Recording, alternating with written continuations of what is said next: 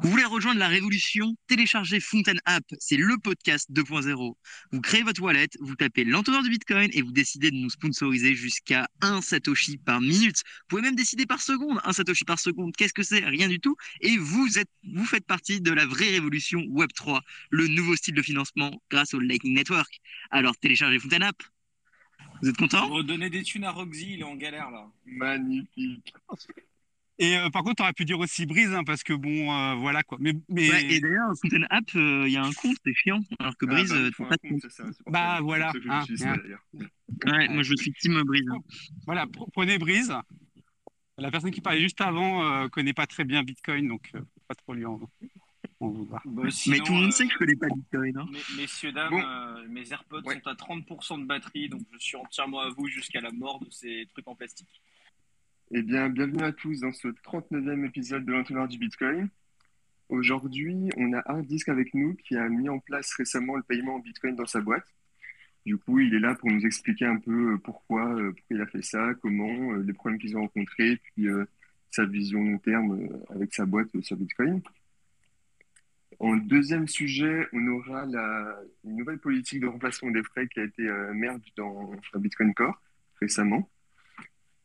Et enfin, en dernier sujet, on va parler un petit peu de la complexité de gestion et de protection d'un euh, Lightning Service Provider, et notamment en se basant sur un article écrit par euh, les développeurs de Standard SAT et euh, qui utilise l'Exchange Collider.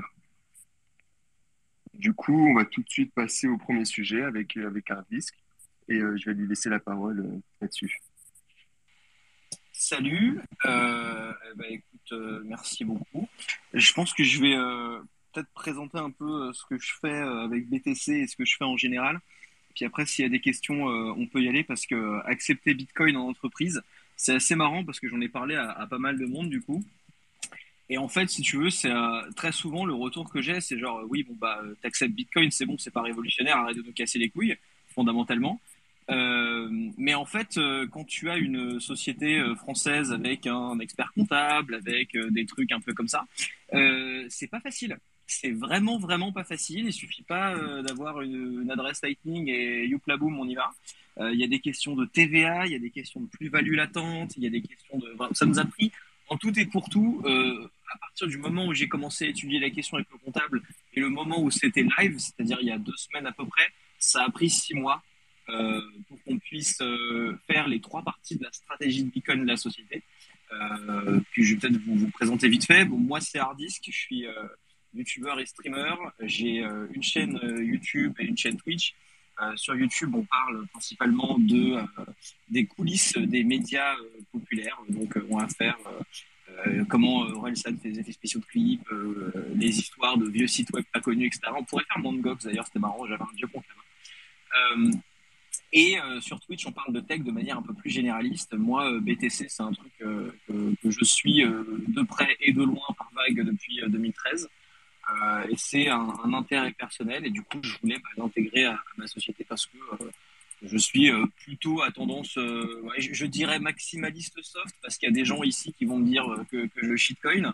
Mais mais, mais je, je suis maxi gentil. Voilà, s'il faut, s'il faut une définition. Euh, et, euh, et donc voilà, donc je suis, euh, je suis un très grand convaincu, et ça après on pourra en discuter en off pendant des heures de l'hyperbitcoinisation, de la fin du fiat. voilà, on peut, on peut, passer des années là-dessus. Et donc je me suis dit, bah, ce serait quand même pas mal qu'on ait une strat dans ma société parce que c'est une façon de se protéger et aussi une stratégie de long terme pour grandir. Ce que je veux dire par là, c'est que euh, peut-être certains d'entre vous sont pas forcément au courant de, comment ça fonctionne, euh, le monde euh, YouTube, Twitch, influenceurs et tout en profondeur. Moi, j'ai sept employés. On a nos bureaux, nos studios, etc. Donc bah, aujourd'hui, on a une vraie boîte de production autour des chaînes YouTube et Twitch. Et ça grandit plutôt pas mal, mais c'est un business dans lequel on a un plafond de verre. C'est-à-dire que selon ton objectif, c'est extrêmement compliqué de... Euh, personne dans YouTube, même les plus gros et encore, euh, n'est devenu une méga corp. C'est-à-dire que c'est impossible, c'est inimaginable euh, de devenir une grosse boîte de prod avec euh, 500 employés, avec euh, de faire des trucs. euh, Il y a un plafond de verre en fait qui est lié à plein de trucs qui vous intéresseront pas, mais qui est lié au marché de la publicité sur Internet, au marché de la pub à la télé, sur le fait qu'on attend tous dans le milieu un flippening entre le marché de la pub télé et le marché de la pub web, etc. donc en gros, il y a un plafond de verre de chiffre d'affaires dans ce milieu-là. Le deuxième truc que, euh, que je fais, c'est du conseil. C'est une activité que je mets pas du tout en avant euh, parce que je prends uniquement des très gros clients sur bouche à oreille. Euh, donc j'ai un à trois clients maximum par an sur lesquels je fais du conseil dans l'innovation en général, mettre en place des systèmes de streaming, etc. Euh, principalement pour des multinationales. Ça pareil, ça rapporte de l'argent, mais c'est il y a un deuxième plafond de verre, pardon, qui est le fait que ça repose sur moi. Donc c'est strictement impossible de le démultiplier parce qu'ils veulent avoir mon regard sur quelque chose. et donc moi, si vous voulez, je suis là et je me dis bon, euh, c'est marrant, mais en fait, moi, euh, ce qui me ferait rigoler, ce serait un jour euh, de me dire, bah, on va prendre l'Arc de Triomphe, on va bloquer la rue, on va bloquer la place de l'Étoile, et puis on va faire exploser des voitures pour une vidéo, ce serait marrant. Bon, ça coûte 800 000 euros. Et il se trouve qu'en fait, avec les revenus actuels des boîtes de prod liées à YouTube, du conseil, etc., c'est strictement inenvisageable. On a un plafond de verre de revenus. on ne grandira jamais au-delà d'une certaine taille. Et puis, je me suis dit, bon, BTC finalement. Euh, est-ce qu'il n'y aurait pas une stratégie à faire là-dessus? Alors, j'ai réfléchi pendant pas mal de temps avec mon comptable. Et on est arrivé à trois trucs euh, que je pense être relativement intéressants. Je vais pas aller euh, très très loin sur pourquoi est-ce que je pense comme ça, parce que ce soir, je parle à des bitcoiners. Donc, j'ose imaginer que tout le monde s'est déjà tapé 45 heures de Michael Saylor. Et je vais pas vous faire l'offense de vous retaper exactement les mêmes arguments en français. mais en gros, on a, euh, on a trois stratégies. La première, c'est qu'on achète, euh, achète du Bitcoin toutes les semaines euh, qu'on détient dans la trésorerie de l'entreprise. et ça, c'est un cadeau que, que, je vous fais à tous, puisqu'on fait l'équivalent en, en, DeFi d'un buyback and burn de BTC, puisqu'on les vendra jamais. donc, bah, de rien, hein, ça, me, fait plaisir. je, je, je hold vos bagues donc voilà, on, fait, on fait de l'achat toutes les semaines. Le deuxième truc qu'on fait, d'ailleurs avec Stackinsat, Big Up Surfing Bitcoin, euh, le deuxième truc qu'on fait, c'est accepter les paiements Bitcoin. Ça, c'est en ligne depuis deux semaines. Et le troisième truc, donc, c'est la stratégie de euh, comment est-ce qu'on va financer toutes nos idées à la con avec euh, finalement ce véhicule-là. Moi, ce que j'ai en tête, c'est d'accumuler pendant plusieurs années et de commencer à collatéraliser. Idéalement, on, voit vraiment Bitcoin comme une, porte de sortie, le côté un peu plan B, escape hatch de notre de notre business model qui finalement a une fin et un plafond de verre, euh, puisque idéalement, ce que je ferais, ce serait de jamais le vendre, puisque c'est finalement ce que, ce que Michael Saylor appelle le, pristine collatéral, le, collatéral le plus parfait et la, la forme d'argent la plus parfaite que l'humanité ait jamais inventée. Euh, et on va euh, contacter euh, des banques qui sont de plus en plus ouvertes à ce genre de discussion. Je commence déjà à avoir des, des discussions avec des banques. Évidemment, c'est pas des banques françaises, hein, vous vous en doutez. Ma banque de ma société a d'ailleurs failli nous jarter il y a un mois à cause de ce qu'on fait. Et, et de, contacter ces banques-là, de prendre 10 à 20% de notre bac de Bitcoin pour être sûr de jamais se faire liquider, de les collatéraliser, de demander un emprunt en fiat pour régler ce qu'on a besoin de régler et faire nos projets. Et au final bah, de jamais vraiment rembourser l'emprunt puisqu'on va réhypothéquer la dette à chaque échéance et partir du principe que road to 1, 2, 3, 4, 5 millions euh, en même temps que Bitcoin augmente en valeur de par sa proposition de valeur et en même temps que le fiat s'écrase puisque c'est sa destination finale. Euh, voilà, moi c'est euh, ma vision un peu globale et, et, de manière un peu globale ce que je fais. Si vous voulez que j'aille plus en détail sur des trucs ou si vous avez des questions, je suis là du coup ce soir avec plaisir.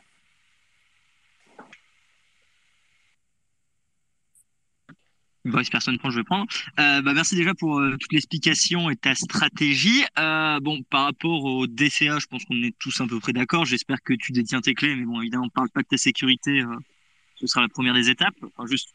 Euh, ouais, alors pour, pour, pour, vous dire en, en détail, il y, y, a deux choses que je, sur lesquelles je communique pas, juste pour des raisons de sécurité personnelle. C'est les montants qu'on détient et la stratégie de sécurisation. Tout ce que je peux vous dire, c'est que oui, on détient nos clés, on a fait de la self-custody et je peux vous dire aussi que je n'ai moi-même pas accès au Bitcoin. Euh, pour des raisons de sécurité, euh, voilà, je, je n'y ai pas accès. Si je voulais y avoir accès, ça prendrait euh, facilement plusieurs semaines. C'est bien, c'est bien. Je, ouais, tu, ça fait référence à, à Asher là qui s'était fait, qui s'était fait agresser ou ouais. Bah, voilà, exactement. Donc on, prend les devants et, et, je le dis publiquement, je n'ai pas d'argent à voler. Voilà. je les ai pas. Si, tu as dit AirPod. à la limite, si vous me braquez, je vais vous filer des AirPods. Si vous voulez, ça, il n'y a pas de souci. Apple, il m'en c'est une référence, c'est une blague pour ceux qui n'ont pas la ref le SAV d'Apple a bugué, il m'envoie des AirPods en boucle depuis deux semaines. Donc, euh, si vous voulez, je vous file des AirPods, mais c'est à peu près tout. Et euh, alors moi j'ai une question hein, par rapport à ton plafond de verre. Euh, quand tu regardes des mecs absolument gigantesques comme MrBeast, lui il peut s'amuser à faire ce qu'il a envie. du coup, est-ce que le problème c'est le c'est la France? Est-ce que le problème c'est le système de pub et pourquoi lui il y arrive? Et dans ce cas, est-ce que tu as pensé, est-ce que tu penses qu'avec Bitcoin tu peux réussir à casser le truc? Est-ce que euh, bah, comme nous, là par exemple, on stream des sats pour le podcast, est-ce que ça, ça permettrait de ramener plus proportionnellement si c'est démocratisé? Est-ce que tu, vois vois Bitcoin vraiment comme juste un collatéral de finalement une épargne qui grossit à l'infini ou est-ce que tu dis aussi que ça peut détruire ce plafond de verre grâce à des nouveaux business models plus efficaces d'un point de vue rétention euh, thune euh, viewer? Alors, est-ce que tu es en train de parler de faire du financement participatif? Est-ce que c'est ça le fond de la question? Euh, pas forcément une levée de fonds, plus en mode euh, indirectement un, paiement direct entre le viewer et toi, et non pas en passant par euh, des pubs. Mais pas en mode il paye à l'avance. Je vois ce que tu veux dire. Ouais, je vois ce que tu veux dire. Alors, le financement participatif, c'est un modèle qui est intéressant. Il y a plein de gens qui le font. Moi, ça me correspond pas parce que je suis pas tout seul. Aujourd'hui, si tu veux, lever du financement participatif, c'est ce qui te demande le plus d'investissement et de communication pour le pire retour. Euh, et quand je dis pire retour, c'est une question d'échelle. Euh, moi, j'ai sept personnes, j'ai un bureau, j'ai des charges fixes.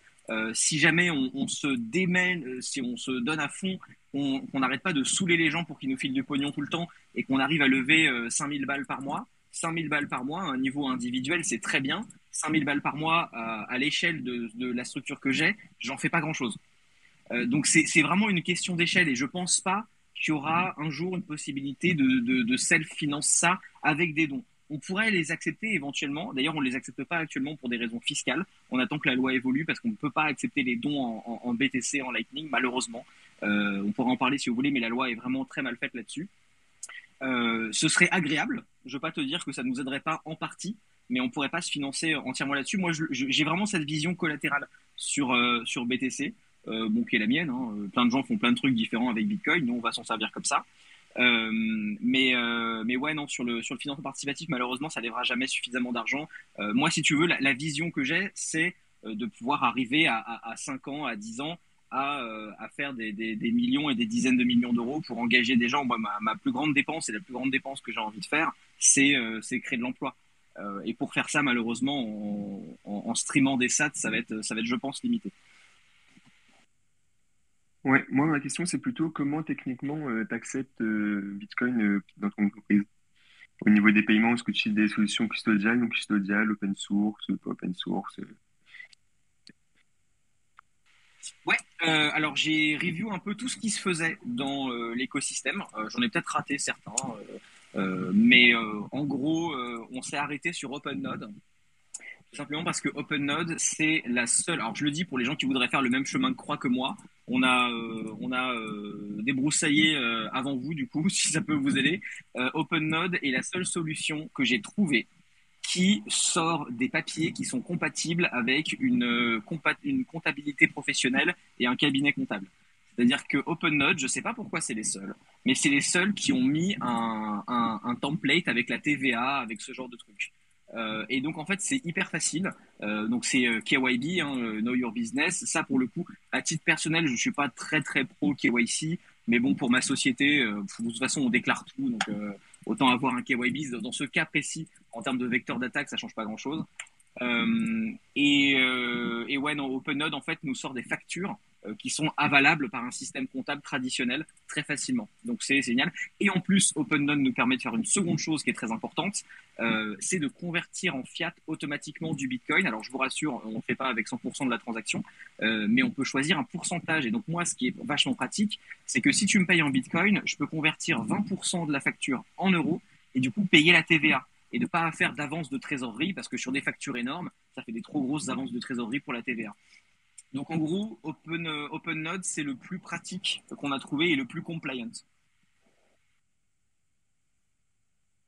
Euh, je sais qu'il y a des personnes qui acceptent euh, des boîtes. Donc par exemple, le Panda qui a son bouchon, qui utilise la la plateforme open source euh, BTCP Server et avec son comptable, donc c'est intégré dans sa euh, comptabilité et euh, ça avait l'air de matcher. Donc, euh, tu- je pense que tu as dû regarder ce que faisait BTCP Server.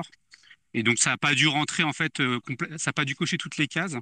Et du coup, je me demande pourquoi pour Panda ça allait et pourquoi pour toi ça Alors, cochait pas toutes les cases. j'ai pas envie de révéler des trucs que les uns et les autres n'ont pas forcément envie de révéler, donc je vais pas citer de nom. Mais euh, avant de, en faisant ce, chemin-là, je me suis renseigné auprès des gens qui le faisaient déjà en France. Donc j'ai parlé à Panda, on s'est appelé, euh, j'ai parlé à d'autres aussi. Euh, grosso modo, les gens qui utilisent BTCP Server, il y avait un truc qui revenait souvent, c'est que, alors techniquement c'est vachement bien. D'ailleurs, je l'ai installé sur mon node. J'ai un node Umbrel au bureau sur lequel j'ai fait de la démo du coup pour tester, installer Umbrel d'ailleurs bordel, si vous l'avez pas fait, sur lequel j'ai fait de la R&D et du test un peu de BTCP Server. C'est vachement bien. Euh, Il y a deux soucis pour moi avec BTCP Server. Le premier, c'est qu'il faut quand même gérer ses propres euh, routes euh, Lightning. Je vous avoue que c'est pas mon taf et que même si Euh, non, non, c'est Ah. c'est optionnel Lightning, tu peux très bien payer. euh, je- à part si tu veux absolument accepter Lightning, mais juste Ah du bah on-chain, oui. ça marche euh, facilement, tu Moi, vois. moi, le but c'était d'accepter on-chain plus Lightning, tu vois. Comme ça, on couvre toutes les bases. Et, Ok, et- ok, et- ok. Et, voilà quoi. Donc déjà, il faut, il faut gérer manuellement ses routes et même si à minuit et demi chez moi, j'ai envie de m'amuser avec ça, pour mon entreprise qui doit être stable et fonctionner, j'ai pas envie de relay là-dessus parce que j'ai honnêtement pas le niveau technique. Euh, et le, deuxième truc, c'est que euh, bon, les factures étaient pas exactement au bon format. Et grosso modo, ce que font les uns et les autres, ils m'ont expliqué comment ils déclaraient les factures euh, BTCP Server. Euh, la stratégie, c'est un petit peu voilà, on verra concrètement. Hein. C'est-à-dire qu'ils ils mettent ça en forme. Ça passe au niveau de l'administration parce que les montants sont pas énormes et parce qu'il y a de la preuve de bonne foi, mais c'est pas compliant. Techniquement, ça devrait pas passer. Euh, S'ils commencent à transacter des centaines de milliers d'euros là-dessus, ça va tiquer. Euh, donc c'est- bien techniquement, mais il faut qu'ils changent le format des factures. Et euh, Après, il y avait un un mode automatique. puis c'est bon, euh, hein.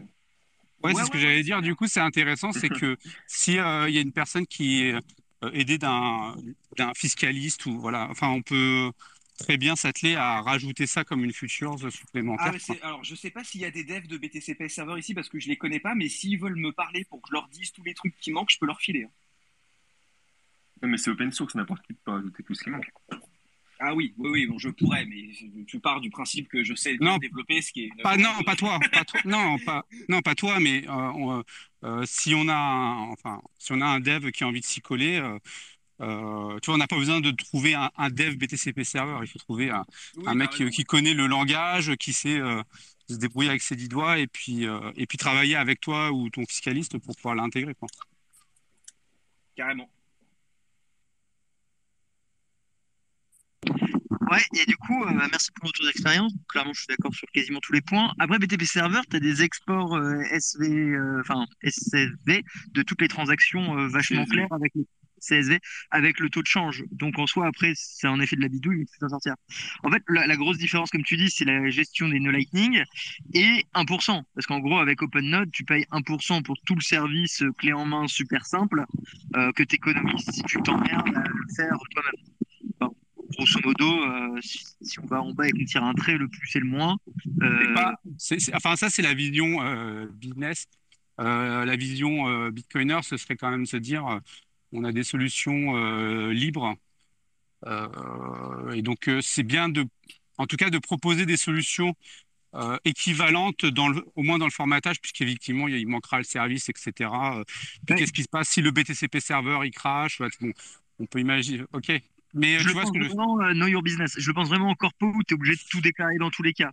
Parce qu'en effet, sinon, euh, OpenNode, euh, ils ont tes transactions, c'est un wallet custodial chez eux et tu fais une automatisation d'envoi vers ton code wallet euh, ou, toutes les, ou tous les jours, ou toutes les transactions, ou toutes les semaines, ou manuellement. Et pareil, tu as un système de banque, comme Ardis a dit, où tu choisis ton pourcentage et tu peux avoir une balance détenue chez eux, comme une banque en fait, ou euh, ça l'envoie vers ta banque tradie. Euh, mais Ouais, ouais, mais de BTCP quoi. serveur, tu- c'est pas, tu vois, c'est pas, ça, n'a pas été développé pour euh, le land, enfin, le, c'est pas été développé mais- pour moi, c'était développé pour du, du vrai business, des vrais commerçants. Et donc, euh, si euh, pour des commerçants qui voudraient en fait quand même garder un peu le moto, tu vois, mais tu sais qu'ils sont dans l'esprit Know Your Business, enfin, business en tout cas. Tu, tu, vois, c'est bien de rajouter des fonctionnalités euh, à BTCP Server puisque c'est, en fait, c'est, il a été créé pour ça, quoi. Bah, tu sais, j'utilise les deux et le but c'est de bouger vers BTP Server enfin à la fin de la journée le, le plus possible. Mais je testé les deux. Mais tu peux pas nier que pour quelqu'un qui comprend que dalle, OpenNode, c'est tellement plus facile pour 1%. Après, pour moi, c'est une question de cas de figure. Euh, je pense que tu vois des, des boîtes déjà qui sont pas en France parce qu'on a dû quand même se battre avec le législateur pour faire ce qu'on fait en ce moment. Euh, je vous raconte pas les, discussions lunaires qu'on a eues avec le cabinet comptable et tout pour essayer de faire passer tout ça. Euh, le fait qu'on a failli perdre notre compte en banque, c'était vraiment le, la, baston. Je pense que BTCP Server, c'est plus pour des gens qui sont peut-être plus techniques que moi dans Lightning, s'ils veulent Lightning en tout cas, et, euh, et pas en France. Parce qu'en France, il manque effectivement des trucs dans le formatage. Bon, c'est tout con, hein, ça pourrait changer vite, mais euh, il manque ça pour l'instant en tout cas. Euh, non, enfin ouais, je voudrais corriger quand même un truc. BTP Server, enfin, s'il est packagé dans des solutions un peu toutes faites, quand on dit technique, ça laisse l'éventail des possibilités. Il ne faut pas forcément s'appeler John Unchain pour, pour, avoir son propre BTCP server.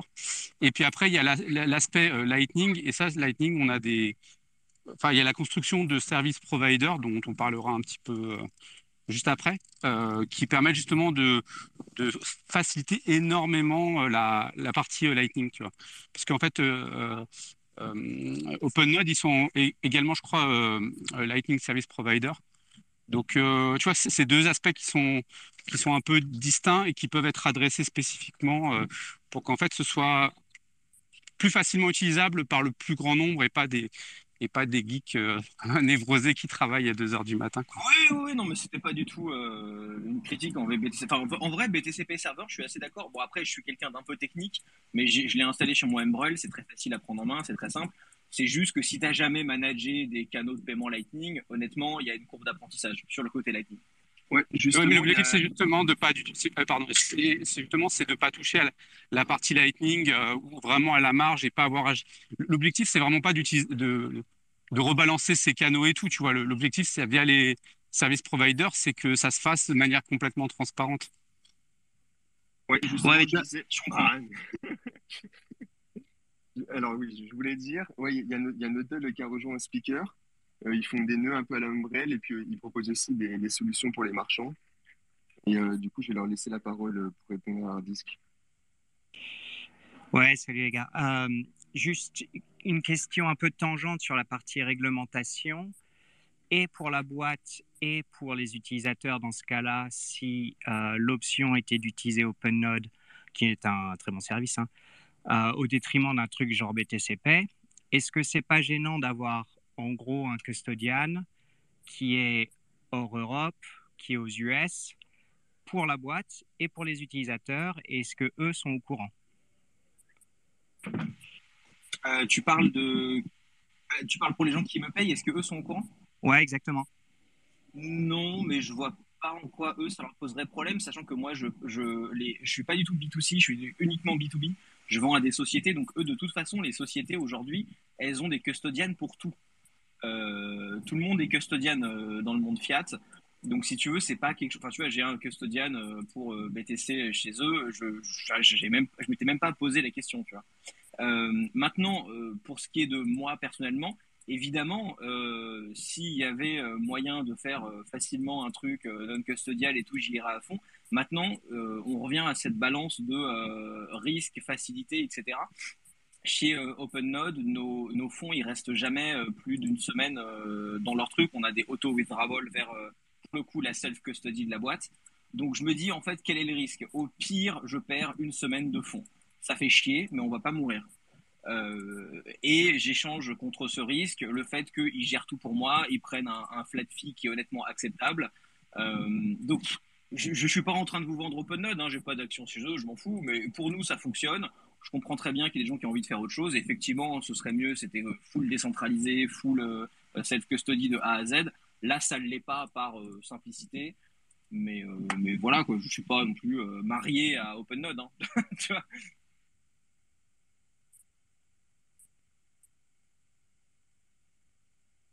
On a Vince qui nous a rejoint également, peut-être, je sais pas.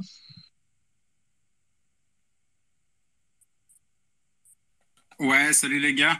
Euh, moi, ouais, j'avais juste là des, des, petites questions là sur tout ce qui était la, la stratégie à long terme là d'utiliser les, les bitcoins là pour euh, emprunter du euh, du fiat. Là, c'était pour savoir comment tu euh, comment tu voyais ça. Et puis déjà peut-être en France, c'est ça parce que l'idée là d'emprunter du fiat, ça repose sur bah, sur le fait que t'es pas taxé quand tu empruntes et que du coup tu réalises pas ton ton gain. Donc, est-ce que c'est bien comme ça que ça fonctionne?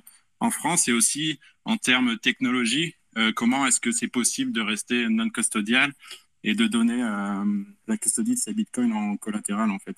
Est-ce que c'est quelque chose que tu penses dans le futur va être possible? Ouais, euh, alors attends, je vais essayer de déplier dans l'ordre. donc la question de la fiscalité, elle est intéressante parce que justement, nous, au début, on s'est fait retoquer, et c'est une question d'ailleurs sur laquelle je ne vais pas pouvoir m'exprimer entièrement parce que c'est pas entièrement réglé par le régulateur. A priori, ils vont dans notre sens, mais euh, je, sens qu'ils ont grincé des dents. On est encore en train de régler ça avec euh, un avocat fiscaliste. Euh, il y a eu une question des plus-values latentes. C'est-à-dire que nous, au début, ils nous ont dit, bon, bah d'accord, vous faites ça. Par contre, on vous facture les plus-values latentes. C'est-à-dire que, je vous donne un exemple stupide, j'achète 3 BTC à 20 000 balles. À la fin de l'année, ils sont à 120 000. Que je les ai vendus ou non, l'État voulait me taxer la plus-value ce qui est complètement stupide puisque c'est une plus-value non réalisée, euh, que je n'ai pas cet argent euh, en caisse et que euh, concrètement, s'ils nous demandent cette plus-value latente, on va couler. je vous le dis très clairement. donc, on, a, on est en train d'essayer de se débrouiller là-dessus. A priori, ça va aller dans notre coin, mais il y a cette question de la plus-value latente, effectivement. Et, je me permets, parce que j'ai eu le même souci. J'ai vu deux cabinets d'avocats fiscalistes et j'ai deux notes donc, de deux cabinets séparés pour justement me couvrir en cas où ça marche pas. Ah bah, je, tiens, je les veux bien parce qu'on est en train de régler ça. ouais, bah, si tu veux, MP moi, je t'envoie tout ça. Ouais. Mais euh, littéralement, en fait, c'est ça, c'est que euh, ils savent pas et comme Bitcoin n'est pas considéré comme une monnaie, tu devrais pas être taxé dessus. Mais en même temps, euh, ils sont complètement perdus. En sachant que euh, ça, pour le coup, ça vient de, ça vient d'avocats fiscalistes avec lesquels je travaille. La loi est très claire. Bitcoin est une monnaie au niveau européen depuis El Salvador. Donc après, ça leur plaît pas, c'est pareil. Mais il euh, y en a beaucoup qui, pour qui ça ne leur plaît pas du tout, mais euh, malheureusement, ils vont bien devoir faire avec. Euh, donc ça, c'était cette partie-là. Ensuite, la partie de la collatéralisation. En gros, aujourd'hui, tu as plusieurs solutions. La première, c'est de partir sur des réseaux type Ethereum, de wrapper ton Bitcoin, d'aller sur un, un, un, money market comme AAVE et de faire ton emprunt. Plusieurs problèmes avec ça. Donc moi, je fais évidemment pas ça puisque je ne veux pas toucher à Ethereum avec un bâton. Euh, mais tu dois, tu dois faire confiance à Ethereum, tu dois faire confiance à Wrapped BTC et tu dois faire confiance à AAVE.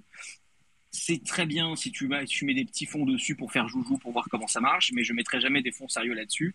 Quel enfer. Euh, le deuxième truc, c'est de faire des loans P2P. ça, c'est très bien si tu es un petit particulier. Malheureusement, euh, des plateformes comme Hodl Hodl qui font des, des emprunts pair à pair euh, aujourd'hui n'ont pas la liquidité pour supporter euh, des emprunts euh, suffisamment élevés. et je ne crois pas qu'ils aient aussi la capacité d'utiliser le collatéral pour rembourser une partie, pour réhypothéquer la dette, enfin des machins un peu techniques. Donc pour nous, la solution aujourd'hui, mais ça peut être amené à changer, elle va être custodiale, encore une fois. Comme c'est de l'entreprise, ça ne me dérange pas trop, mais ça va être avec des banques traditionnelles euh, qui sont un peu, euh, un peu joueurs et qui sont prêts à, bah, avoir des termes custom pour pouvoir justement euh, réhypothéquer la dette, etc. Euh, il y en a quelques-unes, elles sont évidemment toutes en dehors de France. Moi, j'adorerais faire euh, tout en France. C'est avec plaisir que je, reste en France et que je paye les impôts français, je fais de l'emploi français jusqu'au bout, jusqu'au bout où on peut plus malheureusement. Donc sur l'emprunt, on devra voir à l'étranger pour l'instant.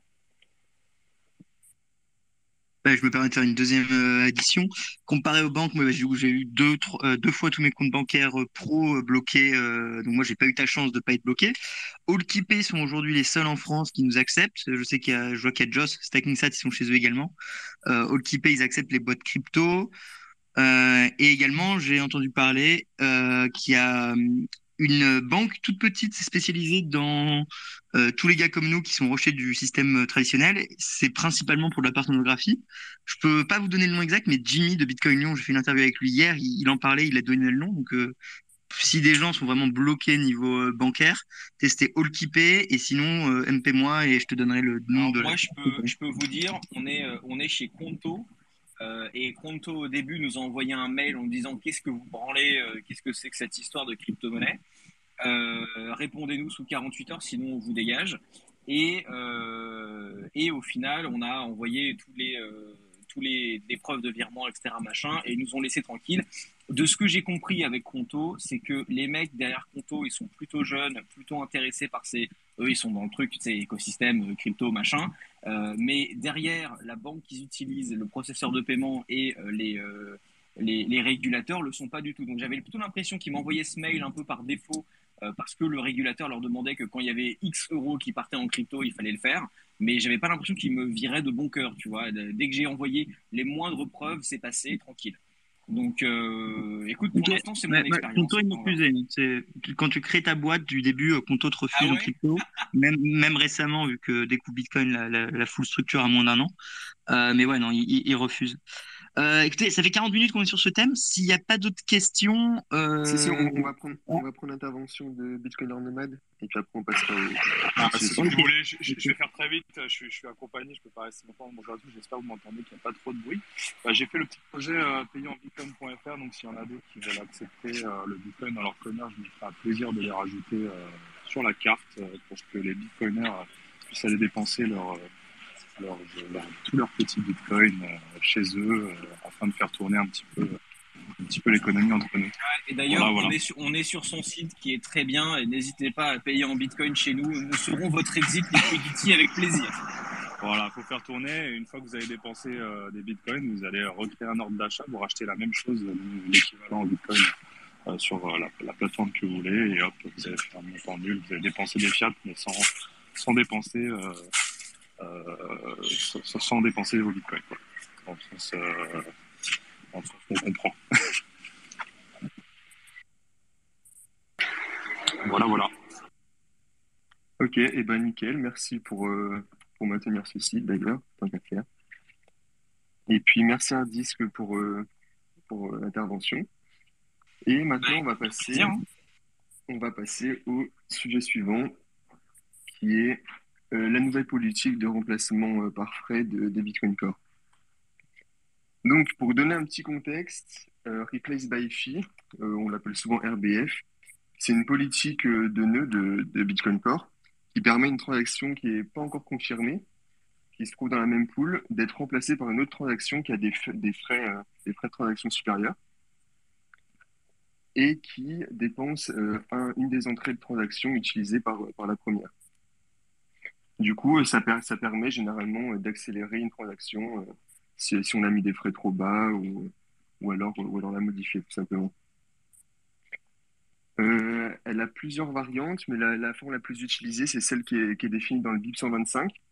C'est-à-dire que quand l'envoyeur crée la transaction, il signale si elle est compatible RBF ou pas, en changeant, euh, le, champ euh, N-sequence. Et donc, du coup, ça permet au, nœud qui, la relaie d'accepter ou pas une, une, qui la remplace, si jamais ils en passer une.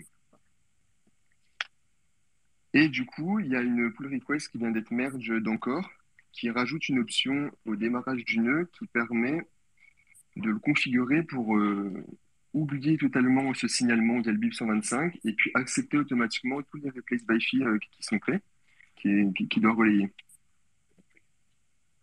Voilà pour, euh, pour, le petit contexte.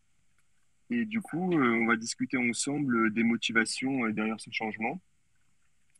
Euh, ces derniers temps, il y a, plusieurs développeurs de, boîtes, développeurs de, protocoles à multipartie, qui, ont signalé que, ce problème de, frais, c'est bah, un problème justement, et euh, que ça pouvait, euh, ça pouvait être utilisé pour des attaques des lignes de service contre des protocoles enfin, contre ces protocoles qui mettent en relation plusieurs parties pendant, pendant la phase de, de funding au tout début, quand les, quand les différentes parties se mettent en relation et, et, et mettent leurs fonds ensemble. Et euh, je, peux, je, peux, je peux décrire un exemple d'attaque, sauf si quelqu'un veut, veut, rajouter quelque chose avant là-dessus. Ah, Vas-y, ce sera plus clair pour tout le monde. Ok. Donc du coup, on peut imaginer un protocole où il y a trois personnes, euh, Alice, Bob et Carol, comme d'habitude, qui construisent une transaction de, funding avec, avec chacun une entrée de transaction. Donc chaque personne a une entrée de transaction dans cette, dans cette transaction euh, de funding. Alice, c'est l'attaquant.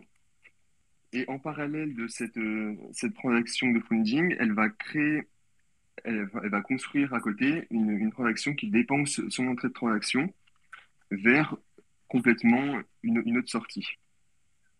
Et cette, transaction, elle est signalée comme non remplaçable, donc elle ne supporte pas le RBF. Juste avant que la transaction funding elle soit broadcastée au, au réseau par le client du L2, Alice, elle va le broadcaster au maximum de paires du réseau, sa transaction qui n'est pas remplaçable. Et donc, du coup, tous les nœuds vont, l'avoir, vont normalement la voir en premier.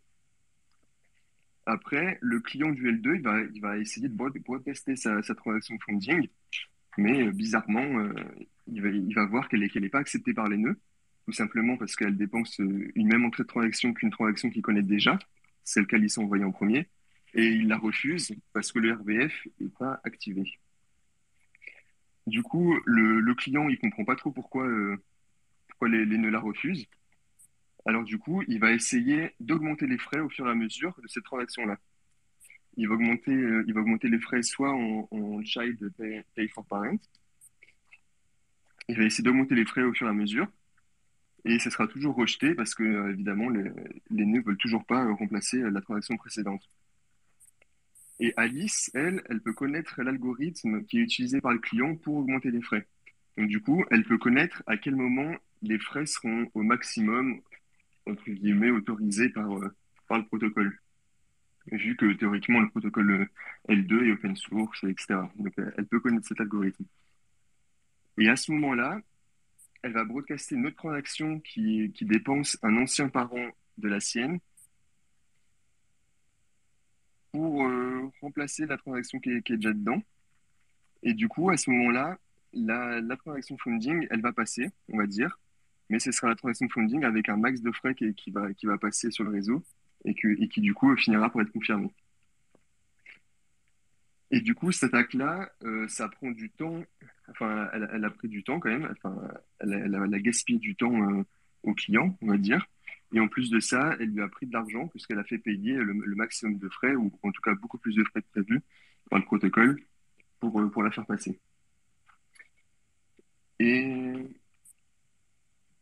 et voilà, c'était un exemple d'attaque qui était possible. Et ces, et ces transactions funding, on peut les voir sur, sur des DLC par exemple, euh, des, des, canaux Lightning qui sont, qui sont euh, fondés par, par les, deux parties et, euh, et autres, protocoles L2 qui existent ou qui, qui, existeraient. Et dernier point, euh, pour l'instant, on peut, peut ne pas forcément voir d'intérêt à, ce genre d'attaque, mais une fois que Lightning sera quand même beaucoup plus, euh, beaucoup plus étendu, qu'on aura plein de Lightning ou, autre L2, hein, et, qu'on aura plein, plein de différents protocoles, on peut imaginer que des, providers de, de liquidité, euh, des providers de services, attaquent les autres protocoles de cette manière pour, euh, pour perturber leur trafic, perturber leurs clients, etc. Du coup, voilà pour le contexte résumé, etc. Euh, je suis ouvert à toute intervention. Si vous voulez participer, vous pouvez demander la parole en bas à gauche. Bah déjà, merci Younes, parce que c'était euh, pas forcément un sujet extra facile à, introduire et euh, moi en tout cas j'ai tout compris. Euh, et peut-être un truc à préciser aussi qui est, assez intéressant et important pour bien saisir pourquoi ce type d'attaque peut être euh, euh, comment dire sensible, c'est que le gros problème c'est que un seul attaquant peut relativement facilement et avec très peu de, frais pour lui perturber complètement la, transaction, par exemple d'ouverture de canal ou, le DLC de euh, tous les autres utilisateurs. Donc, si tu fais quelque chose avec, euh, avec 15 personnes, il y a un seul mec qui peut assez facilement euh, bloquer complètement 14 autres personnes. Et donc, c'est aussi toute, la problématique. C'est qu'il y a vraiment une asymétrie entre, entre l'attaquant et, tous les autres. et qui justifie, du coup, c'est Antoine Riard qui, qui a, a bah, déjà trouvé cet exemple. et qui a aussi, voilà, proposé la, la merge request qui a été mergée euh, il y a deux jours, comme tu disais. Euh, Donc c'est pour ça qu'il a, qu'il a jugé que c'était aussi important. Et effectivement, euh, je pense qu'il n'a pas tort, surtout, euh, comme tu l'as dit, euh, si on imagine plus tard des guerres entre, entre service providers ou, ou entre protocoles de couche supérieure à Bitcoin qui utilisent, qui utilisent des transactions avec plusieurs parties, ça pourrait vite devenir un peu sale, quoi, on va dire. Et du coup, effectivement, c'est assez cool qu'on ait ce truc qui soit déjà mergé dans le corps. Ouais, et du coup, je ne l'ai pas précisé, mais euh, dans le cas où les nœuds par défaut acceptent euh, toutes les transactions à, être remplacées, et du coup ne fait plus attention au, BIP 125, le signalement RBF ou non, et ben du coup ces, attaques-là ne fonctionnent plus parce que les, nœuds ne, bloquent plus la transaction de, funding euh, du client. et, peut-être un autre truc à préciser et qui est très important, c'est que là, actuellement, le comportement par défaut des nœuds euh, Bitcoin, donc par actuellement, je veux dire euh, sans avoir euh, la nouvelle règle, c'est d'inclure uniquement, enfin de, permettre le remplacement des frais uniquement pour les transactions qui signalent activement qu'elles sont que le remplacement est activé. Justement, comme tu le disais, en, ayant le n séquence qui est qui est dans la bonne plage bien définie par par 125, et, et sinon ne rien faire. Et ce qui est intéressant, c'est que le, nouveau paramètre qui dit en gros si un nœud va accepter ou pas euh, le remplacement des frais pour n'importe quelle transaction, par défaut, il est mis sur, euh, sur faux, donc ça va pas le faire par défaut. Et donc ça conserve en fait exactement le même euh, comportement par défaut pour les nœuds Bitcoin Core, ce qui est vraiment très important si on veut qu'une proposition passe sans trop de débat, ce qui a été le cas pour celle-ci. Quoi. Globalement, c'est pas trop a, quand on regarde un peu bah, la, la merge request sur GitHub, globalement, j'ai vu, moi, une seule personne, un seul développeur qui a émis euh, une opposition et qui ensuite a été, euh, enfin, s'est ravisé euh, quelques jours après en ayant eu de nouveaux, de nouveaux éléments. Donc voilà, c'est quelque chose qui est, bah, qui s'est plutôt bien passé du point de vue du consensus des développeurs.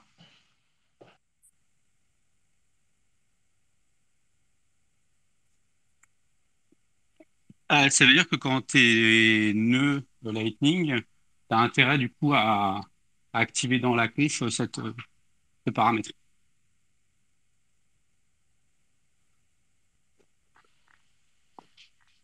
Euh, Vu que par défaut, il est désactivé.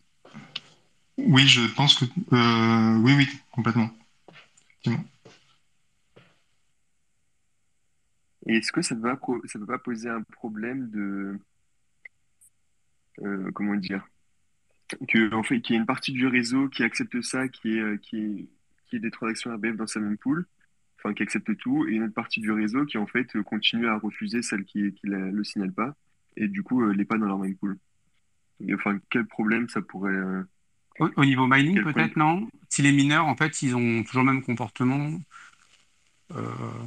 ça, enfin, du coup est-ce que ça protège vraiment les les parties? Si, si, les nœuds des, mineurs euh, ils n'activent pas cette option-là, euh, pour moi, elle sert à rien parce que enfin, du coup, les transactions que ils, reçoivent, euh, elles ont le, même comportement qu'avant, quoi, au niveau de la validation. Ouais, Fanny bah, pour, répondre à ça, pour les mineurs, a priori, si on part de l'hypothèse qui, qui recherchent à maximiser leur profit, en théorie, ils sont censés l'activer parce que ça leur permet d'inclure plus de transactions de remplacement qu'actuellement. Et donc, comme ces remplacements de transactions, elles, doivent quand même respecter encore euh, un certain nombre de règles, de règles pardon, qui sont prévues par VIP 125. Et notamment, il faut que la transaction euh, de remplacement dépense euh, plus de frais. donc, pour eux, ça leur fait de toute façon plus de revenus. Mais par contre, effectivement, il y a une question qui, se pose, il me semble. donc, j'ai pas réfléchi, donc c'est un peu du live. Mais effectivement, s'il y a euh, on essaye d'éviter euh, quand même dans Bitcoin d'avoir des différences trop importantes euh, dans le même pool d'un nœud à l'autre pour éviter d'avoir voilà des ben, des espèces de sous-parties du réseau qui ont vraiment des mêmes pools qui, sont complètement différents l'un de l'autre. Et là, effectivement, j'ai le sentiment que s'il y a une partie du réseau qui, met ce, nouveau paramètre sur, sur on et toute une autre partie du réseau qui continue comme avant, on risque d'avoir effectivement des différences euh, plus importantes qu'aujourd'hui euh, dans les mêmes poules. Et je sais pas trop quelles conséquences ça peut avoir, mais euh, Moi, je vois un autre truc, euh, c'est que euh, on dit habituellement, euh, alors c'est une, très mauvaise pratique, mais je sais qu'il y en a enfin, qui, qui ont un peu une stratégie qui disent, euh, bah, si une transaction, euh, je peux, en fait, je peux, euh, j'ai le settlement de la transaction euh, qui peut être instantané sur euh, des montants euh, modestes, à partir du moment où la transaction n'est pas RBF, puisque quand elle est RBF, en fait, on, à partir du moment où tu augmentes les frais, tu peux euh, changer l'adresse de destination. Et donc, tu peux cancel une transaction. Et donc, actuellement, enfin, il y en a qui se disent, si elle n'est pas RBF, on peut dire que le settlement, il est immédiat. Et donc, si tu commences à avoir un changement de ce comportement, bah, ça veut dire fait, toutes les transactions, elles sont théoriquement annulables. Euh, donc, c'est pas un bon argument, hein, selon moi, mais euh, en tout cas, ça, ça peut changer cette, cette approche-là. Et du coup, à ce niveau-là, il peut y avoir une période de transition où, en fait, si euh, y a une partie du réseau qui continue à refuser et une partie qui accepte, euh, le marchand il signale en, en pas, pas RDF et du coup, euh, les- le client, enfin, ou non, c'est l'inverse.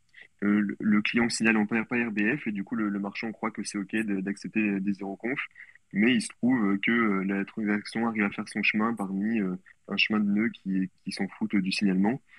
Et au final, cette transaction de RBF peut finie par, par être confirmée, alors qu'au euh, début, le, marchand pensait que c'était pas possible. ouais, d'ailleurs, en fait, Core est, est, euh, il me semble, hein, euh, globalement, euh, même si Core euh, n'existe pas en tant qu'entité, j'ai l'impression que le consensus c'est plutôt euh, pour dire que les zéro conf, euh, il faut arrêter, que c'est pas sécurisé, que maintenant on a Lightning. Donc on peut peut-être voir ça effectivement comme un moyen, et euh, c'est spéculatif, je sais pas du tout si c'est vrai, euh, ni même si c'est conscient ou inconscient. Euh, c'est peut-être un moyen effectivement de forcer un peu plus encore, euh, de mettre un peu plus de pression sur les utilisateurs actuels du zéro conf pour euh, ajouter euh, une initiative supplémentaire à bah, arrêter cette pratique-là, qui aujourd'hui est, je pense, quand même encore relativement courante. Enfin, globalement, quand quelqu'un paye dans un commerce avec du Bitcoin on-chain, il fait, va pas attendre une demi-heure à la caisse, donc il fait du zéro conf. Euh, donc c'est peut-être un moyen comme ça, une espèce de nudge pour pousser les gens un peu à arrêter cette pratique et à utiliser autre chose quand ils veulent de l'instantané sur des, je pense qu'il y a des custodiales qui font ça, en fait, qui ont un changement de comportement entre si c'est RBF ou pas, et qui euh, donnent l'UX euh, comme quoi la transaction est confirmée ou pas, alors qu'elle n'a pas été, euh, elle n'a pas été ajoutée dans un bloc. Je- je- il me semble qu'il y a des, je me demande si pas, c'est pas BitPay ou, enfin, je, je crois qu'il y a une histoire comme ça. Ouais, ok. Je crois qu'il y a Bitrefill aussi qui était assez opposé pendant, pendant longtemps à, à tout ça parce qu'ils utilisent des zéro conf. Mais bon, c'est vraiment une, enfin, c'est vraiment un détournement, euh, c'est vraiment un dé- détournement du truc, quoi. Par rapport à ce que tu dis, John, il y a des wallets qui mettent beaucoup plus en avant que c'est unconfirm et d'autres qui sont en mode zéro conf, on met presque que t'as que t'as l'argent. Euh, parce qu'ils se disent les nouveaux ils comprennent que dalle, donc on, on simplifie. Donc ça, ça peut être très très également ça. Guillaume, t'as la main levée? Par rapport à ce que tu disais, Farah, tout à l'heure, sur- Ah, il s'est fait pris pour prendre une vague. on- on a perdu. On t'a perdu. Il y a une vague qui l'a pris.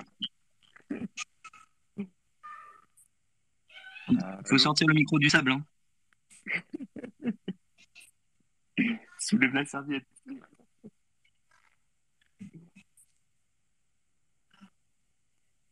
Voilà. Merci de ton intervention. Guillaume a fait sa part du job aujourd'hui, c'est bon.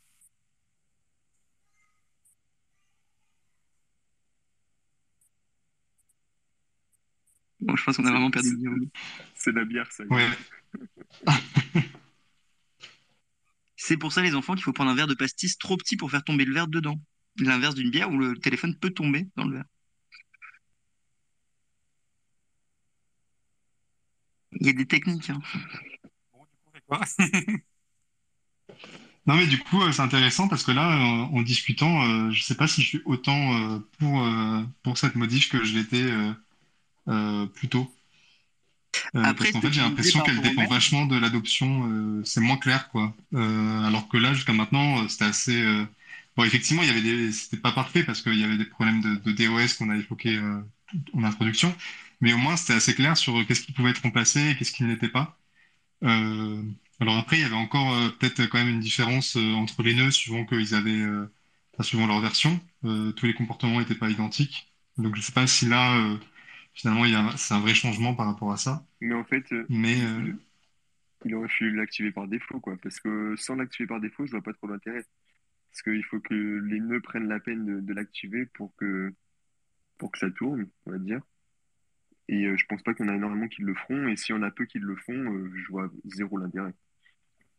Ouais, mais si tu l'actives par défaut, tu as aussi euh, une partie du réseau qui sera up-to-date et une autre qui ne le sera pas. Et est-ce que ça ouvre pas la voie à d'autres euh, d'autres problèmes? Enfin, Ouais, peut-être aussi.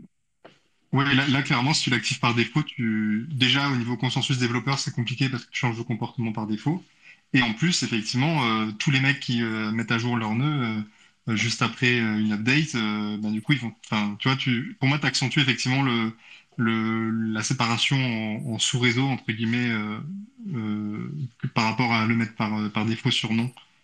Euh, mais effectivement, le risque, c'est que là, euh, du coup, euh, en fait, pendant un certain temps, il y a peut-être, au niveau du comportement des nœuds, il y aura sûrement pas grand-chose qui va changer du point de vue macro, en fait. De toute façon, l'attaque en elle-même, c'est une attaque long terme parce que pour l'instant, on en parle et il n'y a pas vraiment de sujet, quoi. Les, les channels qui sont, euh, qui sont ça court pas les rues. et puis, il y a les, enfin, les DLC, c'est un, un non-sujet, quoi. Donc, euh, Oui, enfin, euh, ouais, pour l'instant, il n'y a pas trop c'est- c'est du long run, quoi. faire. Hmm. Oui, c'est du long run. Il n'y a pas trop d'incentive pour l'instant à faire ce genre d'attaque. En attendant Guillaume, est-ce que quelqu'un veut poser une question euh, tant qu'on est sur ce sujet-là? Ou sur la même poule en général, euh, n'hésitez pas. Juste peut-être pour dire aux viewers qu'on est Umbrel, c'est pas parce que vous mettez à jour euh, Umbrel que ça met forcément à jour euh, Bitcoin Core, parce que maintenant c'est séparé. C'est ça, Lunas? Par rapport à comment pour un gars qui a Umbrel ce serait activé? Il doit aller manuellement dans Bitcoin Core et mettre, mettre à jour.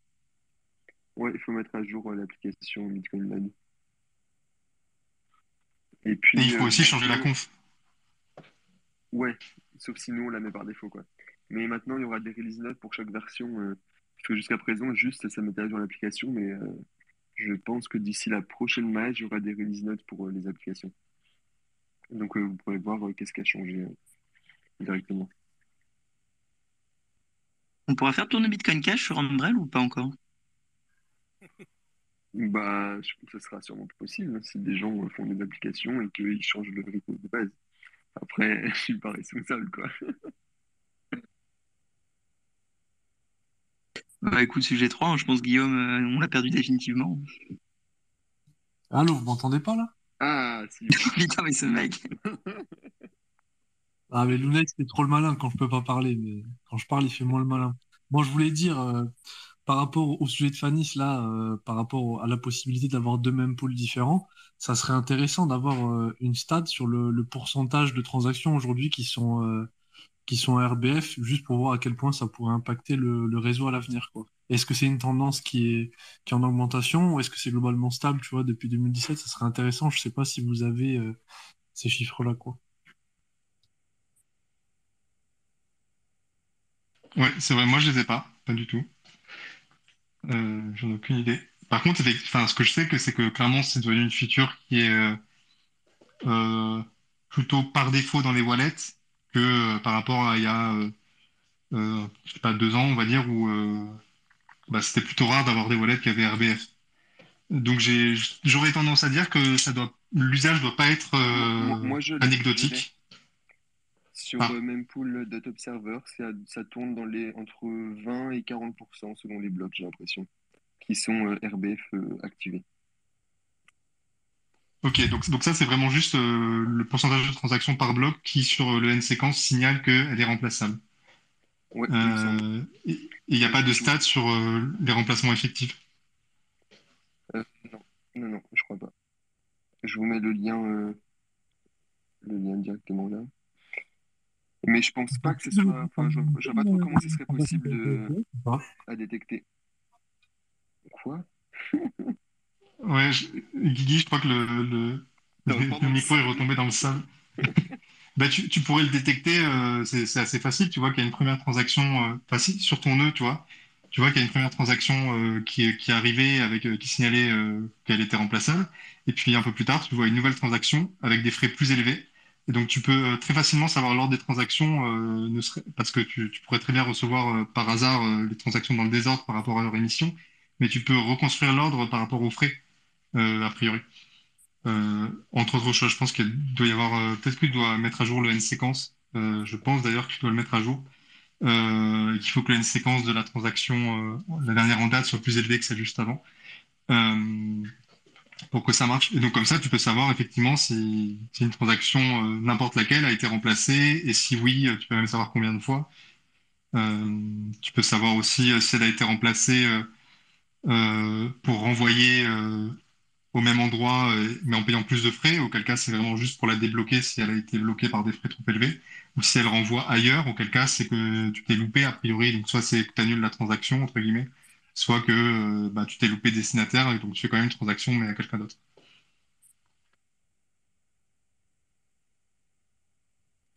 Ouais, j'ai pas l'impression que le site euh, montre ça. Mais je vous ai mis le lien là en, épinglé vers, vers le site si vous voulez checker.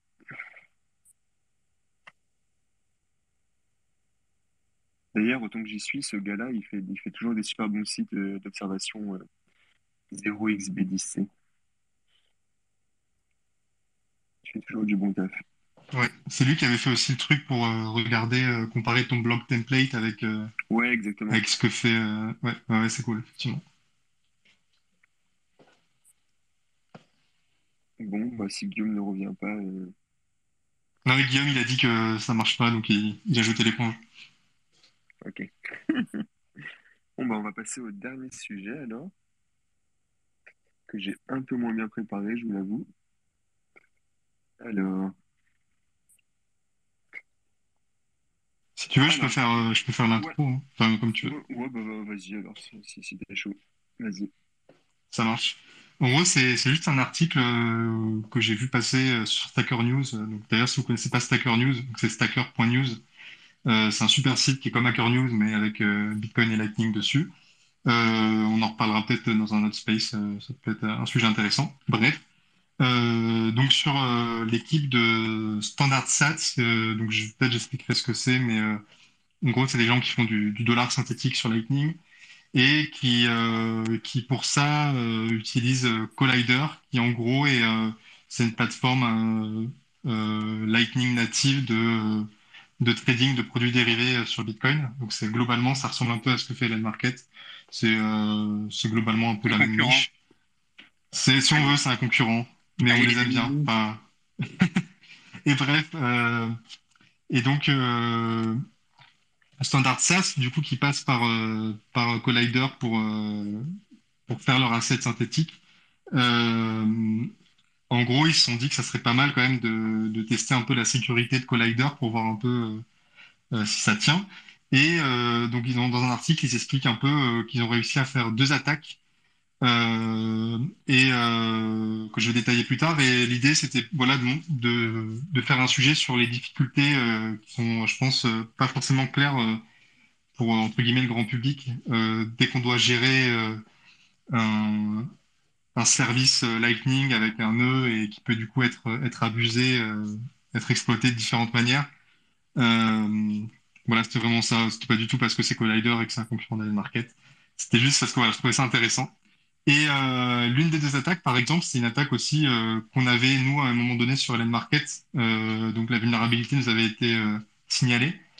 Et euh, c'est l'attaque où c'est possible, en gros, de, en faisant plein de retraits et de dépôts successifs, de récupérer, de, de prendre plein d'argent à la plateforme en frais de transaction. En gros, comment est-ce qu'on fait? C'est que on set up au moins deux nœuds et euh, on utilise euh, un nœud pour recevoir les, les retraits. Et euh, entre ce nœud et la plateforme, on met un nœud intermédiaire qui sert de nœud de routage, mais avec des frais très élevés. Et donc, on va déposer des fonds sur la plateforme, et puis ensuite, on va retirer, mais euh, en, for en, forçant euh, que le, le, le, retrait passe par euh, notre nœud de routage à nous, qui a des frais très élevés. Donc ça, c'est facile à faire. Il suffit, par exemple, d'avoir juste un canal entre, enfin, que le, le, nœud final de destination, il y a un seul canal qui soit avec de routage et du coup, il n'y a pas d'autre route possible. Et donc, si vraiment le, la plateforme en question n'a pas implémenté de, sécurité par rapport à ça, ben, c'est possible de, voler plein de fonds en, frais de routage. Euh, alors, il y a, LN, je crois qu'LND a une certaine limite euh, qui est setup euh, dans, le, dans le code, mais voilà, c'est possible dans les dans l'intervalle de cette limite de réussir à voler des fonds. Donc ça, chez Market, nous, on l'avait corrigé tout simplement en prenant, euh, quand vous faites un retrait sur, euh, sur LN Market, on, met, euh, comment dire, on gèle 1% euh, du total retiré. Et donc, on considère comme pas retirable et il permet de payer éventuellement les frais de, de, de transaction sur Lightning. Et si ça dépasse 1%, ben on, on empêche le retrait. Et donc, ça permet d'éviter de se faire avoir comme ça. Et je crois que Collider, finalement, du coup, c'est quelque chose d'un peu équivalent qu'ils ont mis en place. Euh, et ensuite, euh, l'autre attaque était euh, détaillée par StandardSat, c'était. Alors là, je l'ai bien moins, je moins bien comprise. Donc, s'il y a quelqu'un qui a, vu passer ce truc-là et qui, sait expliquer, euh, chaud. Mais en gros, ça tirait parti des hodl invoice qui sont donc des. c'est des paiements que le, destinataire peut annuler. Entre guillemets, euh, enfin, pas annuler, si annuler, enfin, comment dire, il peut retarder le, le settlement. Ouais, ouais. Voilà, on va dire ça comme ça. Et donc, c'est utile euh, dans un certain cas de, dans un certain nombre de cas de figure. Et euh, là, en gros, StandardSats pouvait, en utilisant de, de l'invoice, euh, jouer là-dessus, mais j'ai pas très bien compris comment. Pour, En fait, euh, il me, il semble que, il me semble que Collider, quand il détecte, euh, de ce que j'ai compris, il a un timeout quand il paye des, des retraits. Et si l'invoice n'est pas payé en, en 5 minutes d'essai, par exemple, automatiquement, euh, il arrête et puis il- enfin, il recrédite euh, sur le compte de l'utilisateur euh, le montant qui était retiré. Sauf que du coup, après, au bout de, de 15 minutes, le invoice elle était libéré et du coup, le paiement était fait. Et du coup, on se retrouve avec un paiement fait et, les, sous recrédités sur, le portefeuille Collider du gars. Et il me semble qu'il ne gérait pas ce, ce cas-là. C'est comme ça que je l'ai compris, moi. Je sais pas si ça fait Mais, mais du coup, le, le paiement. euh, Ah, en gros, tu présentes une hodl invoice à Collider et Collider essaye de te la Voilà, payer. c'est ça. C'est ça? Ok, ça. Ouais, d'accord. c'est- Il me semble que, ouais, euh, automatiquement, je, je sais pas si c'est automatiquement ou pas, mais sur euh, SBW, tu peux créer des, des, des hodl invoice. Donc, du coup, tu en crées une de 15 minutes, tu l'envoies à Collider. Collider, leur time, leur euh, timeout, ils sont inférieurs à 15 minutes. Du coup, ils essaient de payer l'invoice, ça timeout, ça, ça timeout avant. Et, euh, et après, l'invoice, elle passe au bout de 15 minutes, quoi. C'est ouf parce que C'est comme ça que je l'ai compris. Et ils le détectaient pas, c'était pas dans leur gestion d'erreur, etc. Apparemment.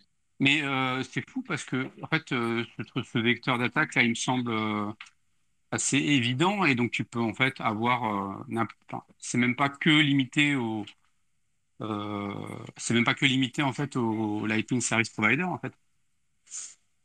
Parce que, enfin, j'imagine, tu vois, tous les wallets quand ils payent, ils ont, euh, ils, ils ont une limite, ils ont, un- ils ont tous un timeout. Donc, euh, enfin, j'ai le sentiment qu'ils ont tous un timeout, donc. Enfin, moi, j'aime pas les hodl invoice. hein, D'ailleurs, il y a des, il y a des wallets qui J'ai le supportent pas. Il y a... vous m'entendez pas là? Allô, allô? Si, si, on t'entend, c'était nickel. Si, si, Ah, c'était trop bien ce que tu disais. D'accord.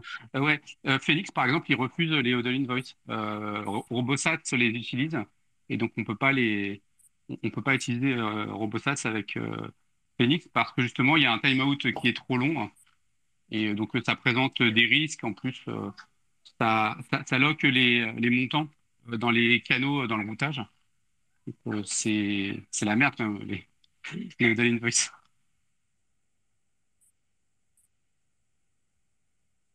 Bah, Ouais, c'est- ouais, après, euh, tu dis que c'est évident, moi, c'est- je suis pas sûr, parce que je pense justement que ça se gère. euh, euh, bah, tu vois, il faut penser au hodl invoice. Effectivement, je pense que tous les, tous les wallets, enfin, toutes les implèmes même ont un, ont un timeout par défaut. Euh, mais c'est comme euh, bah, là, l'attaque qu'on a mentionnée en premier, a posteriori, elle paraît, elle paraît relativement évidente. Mais euh, enfin, faut, voilà, faut y penser, quoi. Je sais que Kraken, par exemple, ils font des. Non, quand, quand je dis elle est évidente, non, effectivement, toutes les attaques, quand on les présente, elles sont toujours, euh, elles sont toujours évidentes, une fois qu'on te l'a présenté. Ce que je veux dire, c'est qu'elles me semblent plus larges que simplement les, euh, que, que les, euh, les LSP. C'est plutôt Oui, ça que ouais. je voulais mettre avec ça.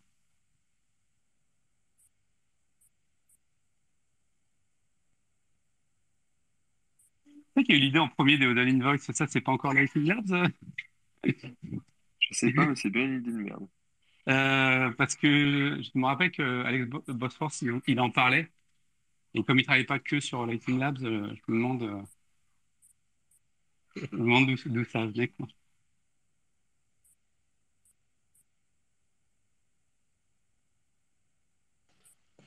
Yes. Et enfin bref, voilà, je trouvais que c'était un sujet peut-être intéressant pour, pour montrer ce côté du décor. Et après, il y a, bah, il y a, y a tout le reste aussi qui sont pas forcément des attaques et qui sont plus le côté que bah, aujourd'hui être un, un Lightning Service Provider, c'est pas facile.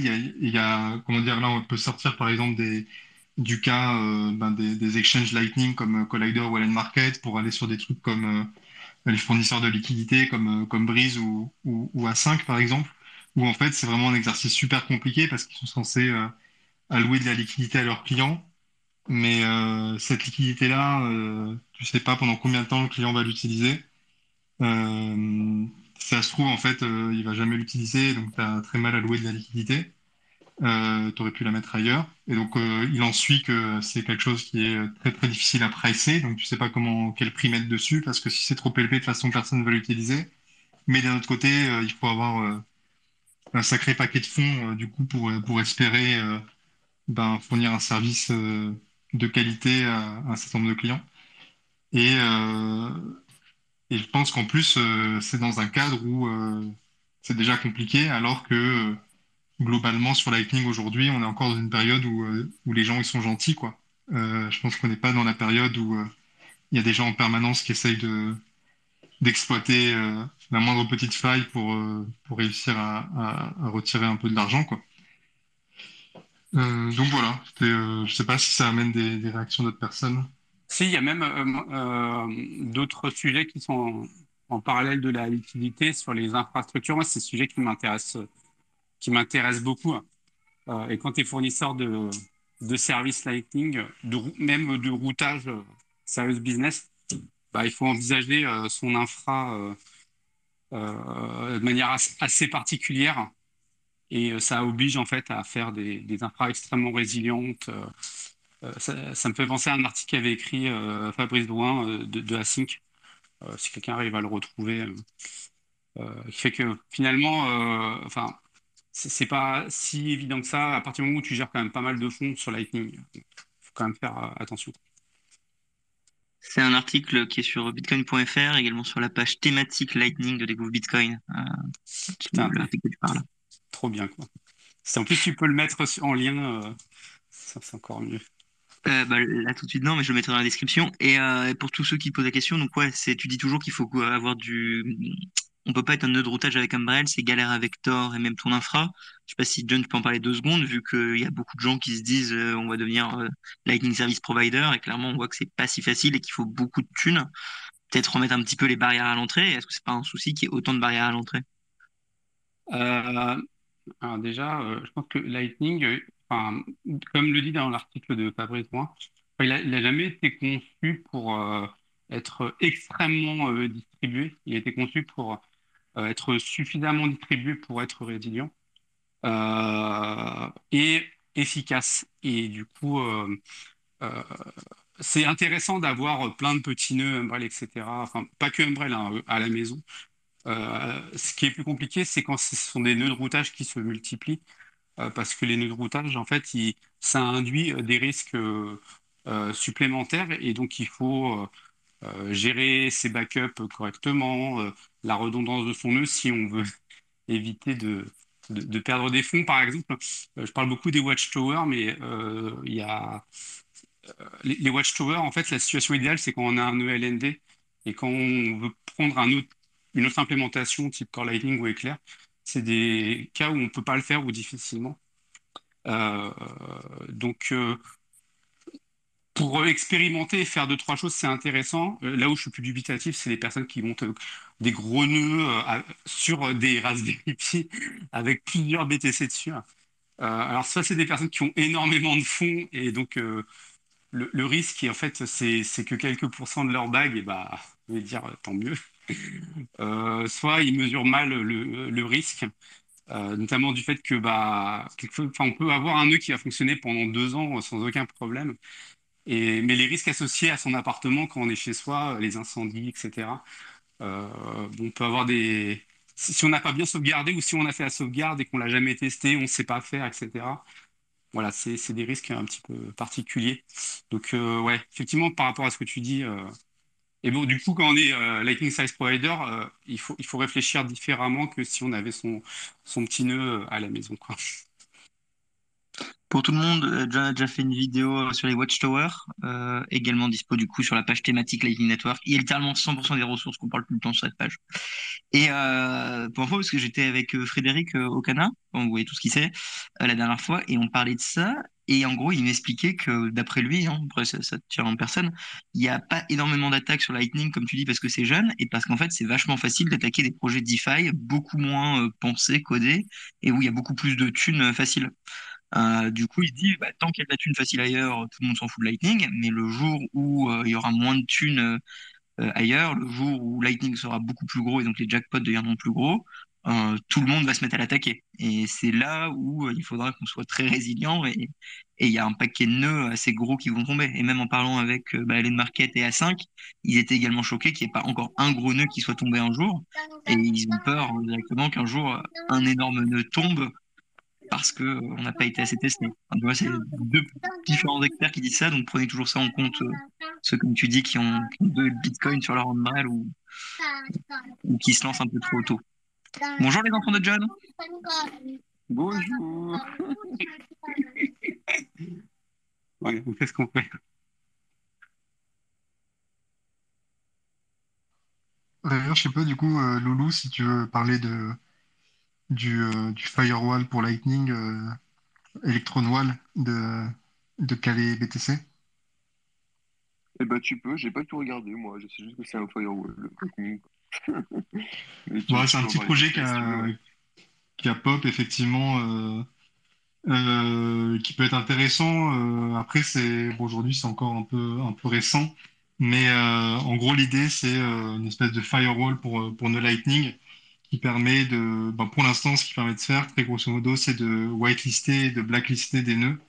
donc, vous êtes sur votre nœud à vous, vous installez ça au-dessus et vous le configurez. Et donc, votre nœud va refuser les HTLC qui proviennent euh, euh, des, nœuds qui sont sur la blacklist. Donc ça permet d'éviter, par exemple, euh, de devoir gérer ben, les, HTLC que, que, vous envoie un nœud alors que vous savez qu'il vous envoie n'importe quoi pour essayer, par exemple, de, de DOS votre nœud.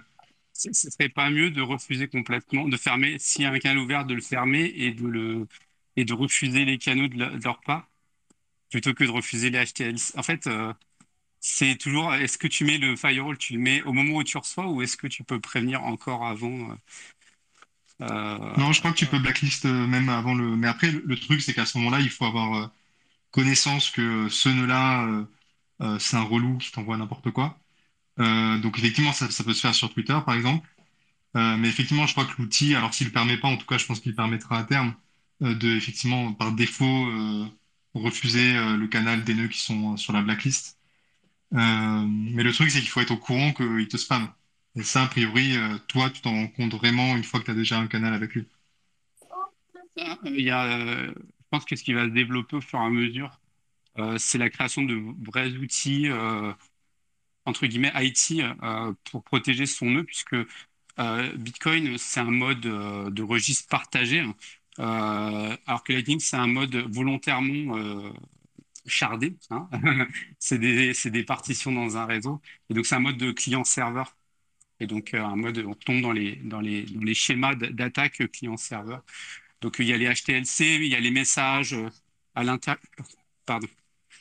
Euh, on, tombe après sur les, les attaques classiques. donc, voilà quoi, faut. Je suis désolé, c'est un peu difficile. Mais c'est vrai qu'en fait, effectivement, c'est surprenant que ce soit pas encore euh, enfin, on ait assez peu de d'outillage en fait pour faire ce genre de choses, qui est peut-être euh, une, une conséquence de ce qu'on disait à l'instant, qui est qu'en fait aujourd'hui Lightning euh, c'est assez peu soumis à des attaques. Quoique, on voit, on commence à voir des, des trucs avec tout ce qui est probing, dont on a déjà parlé, je crois, à plusieurs occasions, et qui est, je pense, qui a motivé, une des choses qui ont motivé euh, ce, cet outil-là, euh, qui est que quand vous captez qu'un nœud vous envoie plein de, plein de sondes comme ça, bah, vous pouvez le, le blacklist, comme ça vous arrêtez d'avoir son spam. Par contre, j'aurais précisé un truc quand même, c'est que, euh, en fait, ça avait été dit dans le dernier euh, Surfing Bitcoin par Bastien Teinturier, euh, c'est qu'en fait, Lightning, en fait, s'il est, vulnérable par implémentation localement, mais il est plutôt résilient euh, au niveau du réseau. Et on peut le comparer en fait aux, gros nœuds de blockchain euh, type infrastructure qui sont aussi en mode client-serveur finalement, parce qu'il y a le registre, mais également euh, les endpoints API qui eux sont vulnérables et qui peuvent tomber et, mettre en indisponibilité des utilisateurs. Et donc la blockchain en elle-même, elle, est, toujours disponible, mais, mais si les gens, s'il y a 20% des utilisateurs qui peuvent plus se connecter à leur nœud et qu'il y en a il y en a une vingtaine sur le réseau, bah finalement, ça change pas grand-chose. Et c'est plus systémique que bah, faire tomber un sur l'iPhone. Ok, cool. Bah écoutez, je sais pas si quelqu'un a des questions. Ouais, ouais voilà, c'est ce que j'avais demandé. Si vous avez des questions sur les providers Lightning, sur Lightning en général, même sur n'importe quoi. Donc c'est pas du shitcoin. On est preneurs. On va attendre genre 15-20 secondes et puis je laisserai Roxy conclure avec sa merveilleuse voix publicitaire. Non, mais euh, vas-y, tu peux t'entraîner. Hein. Tu veux pas faire un spot de pub pour. Euh, tu bosses chez Satol en ce moment Et on, on, on, demande de développer. Euh, Il faut finir la blague, John, je l'ai pas. On n'a pas compris. Non, John. non sinon c'est méchant, mais tu dis euh, entraîne-toi, mais enfin, chacun, ses, chacun ses talents, quoi. oui, oui, c'est vrai que je risque pas de, de créer une blockchain demain. Euh, par contre, je peux faire une conclusion si vous voulez. Ça, je sais faire. Bien sûr, bien sûr. Eh ben les amis, euh, merci d'être venus. Comme vous voyez, Bitcoin c'est important, c'est solide. Sinon, Fanny, s'il supprime son nœud et c'est le bordel. Heureusement, c'est pas le cas. Euh, donc, euh, je vous remercie d'être présent pour ce 39e épisode. Si vous voulez le soutenir, franchement, aujourd'hui, avec Fontaine et Brise, essayez le podcast 2.0, streamez-nous des, sets, même si j'aurais dû le dire au début et pas à la fin. Mais pour la, pour la prochaine fois, streamez-nous des sets, au moins vous allez voir que ça marche et que c'est cool. Si vous avez besoin de plus de ressources par rapport au Lightning, franchement, juste découvre Bitcoin thématique slash Lightning Network, qui a tout. Euh, il y a également deux formations, une par Fanis, une par moi sur l'Académie. Je vous fais des gros bisous. Rendez-vous la semaine prochaine. Merci euh, John, merci Fanis, merci euh, Guillaume, merci Lounès et merci Hardis qui est reparti mais qui était là au début et tous nos autres participants. On se retrouve dimanche prochain à 18h. En attendant, euh, amusez-vous bien. Pour info, je serai à Riga et je serai à Surfing Bitcoin cet été. Donc, euh, si vous voulez parler, n'hésitez pas à nous faire des DM, euh, qu'on crée les groupes et qu'on s'organise euh, par rapport à tout ça. Euh, salut les gars, bisous. Bisous. Salut à tous. Bonne soirée et à la semaine prochaine. Bisous. Merci d'avoir écouté la vidéo. Pour nous suivre sur les réseaux, c'est Découvre Bitcoin. Un grand merci aux Patreon, aux personnes qui font des donations ou qui nous soutiennent via le e-commerce pour qu'on puisse continuer à fournir des formations, tutoriels et interviews gratuites en trois langues. Pour plus d'informations sur Bitcoin ou pour n'importe quelle autre question, rendez-vous directement sur www.découvrebitcoin.com. On se retrouve pour la prochaine vidéo. À bientôt les amis.